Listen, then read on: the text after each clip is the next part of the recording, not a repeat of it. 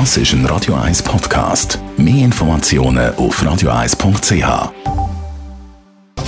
Netto, das Radio 1 Wirtschaftsmagazin für Konsumentinnen und Konsumenten, wird Ihnen präsentiert von Tracker.ch, der weltweit führende Anbieter für mobile Ortungslösungen. Mit dem Adrian Sutter. Heute hat Stadler Rail den ersten Zug für die Rätische Bahn vorgestellt. Die neuen Züge sollen dann schon ab dem Herbst in Einsatz kommen. Der RAB hat gut 400 Millionen Franken gezahlt für die neuen Züge. Die italienische Grossbank Unicredit muss eine Strafe in der Höhe von 1,3 Milliarden zahlen. Sie hat laut Medienbericht US-Sanktionen verletzt. Sie haben unter anderem Länder unterstützt und Gelder am amerikanischen Fiskus vorbeigeschleust. Welt entdecken, das ist für die Jungen und für die Erwachsenen trotz Klimadiskussionen eine Selbstverständlichkeit geworden. Aber wie buchen sie ihre Ferien und wo? Adrian Sutter, Hotelplan, hat da eine Studie gemacht. Was zeigt die?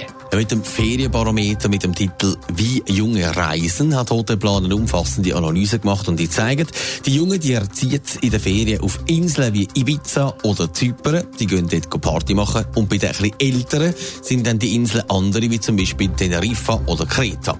Aber auch Städtereisen sind immer noch im Trend, vor allem auch im Umkreis von der Schweiz wie Hamburg oder Berlin.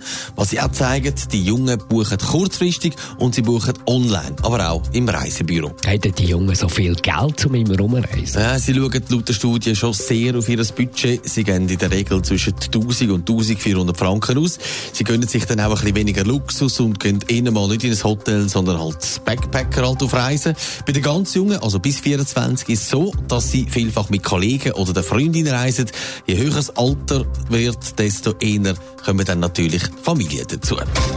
Netto, das Radio 1 Wirtschaftsmagazin für Konsumentinnen und Konsumenten, ist Ihnen präsentiert worden von Tracker.ch. Weltweit funktionierende Ortungslösungen.